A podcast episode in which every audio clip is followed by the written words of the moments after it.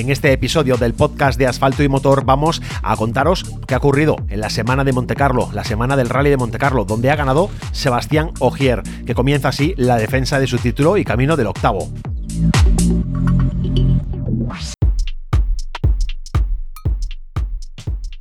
El tradicional inicio de la temporada del Mundial de Rallys con el Rally de Montecarlo ha terminado con victoria para el actual campeón del mundo. Ogier se ha mostrado muy firme a lo largo de las cuatro etapas, tan solo amenazado por su compañero Elfin Evans. Toyota lidera la clasificación de constructores con 22 puntos sobre Hyundai. La victoria de Sebastián Ogier devuelve los máximos honores a Toyota, que desde 1998 no obtenía este resultado, año en el que Carlos Sainz lograba el primer puesto en Monte Carlo con un Toyota Corolla World Rally Car. También supone la victoria número 50 del francés en su carrera en el Mundial. El segundo clasificado fue Elfin Evans, también para Toyota Gazoo Racing, que se quedó a 32,6 segundos, llegando a liderar la general en la séptima especial. Thierry Neville, en su primera aparición con su nuevo copiloto, fue el tercer clasificado ya a más de un minuto de Ogier. Desde el abandono de Tanak en la novena especial, Neville luchó con Kale Robampera para colocar un Hyundai en el podio e impedir el pleno de puntos para Toyota, un Robampera que vio cómo perdía sus opciones con un pinchazo en el primer tramo del domingo.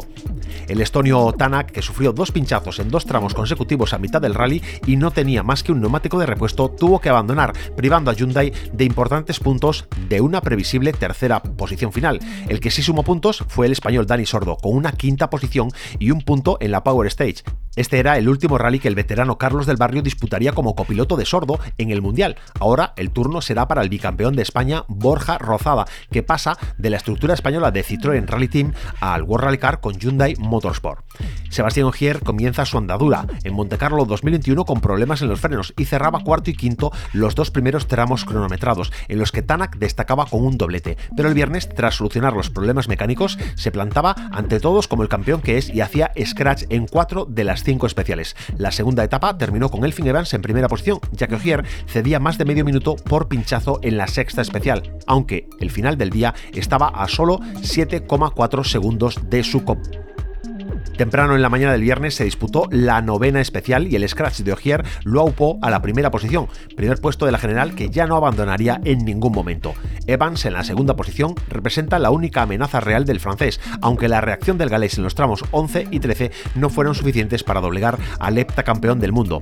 Esta victoria de Ogier en el Rally de Monte Carlo supone la séptima a lo largo de su carrera desde que ganara en 2014 con el Volkswagen Polo R World Rally Car y se convierte en el hombre récord de la competición monegasca. Son tres victorias en Montecarlo con Volkswagen Motorsport, dos con M Sport 4, una con Citroën Total World Rally Team y la actual con Toyota Gazoo Racing. El campeonato de pilotos del Mundial queda de la siguiente forma. En primera posición, Sebastián Ogier con 30 puntos. Segundo, Elfin Evans con 21. Tercero, Thierry Neville con 17. Cuarto, Carles Romampera con 16. Y quinto, Dani Sordo. El campeonato de constructores está encabezado por Toyota Gazoo Racing con 52 puntos, Hyundai Motorsport segundo con 30, tercero Ford M Sport con 10 puntos y cuarto Hyundai 2C Competition con 8 puntos.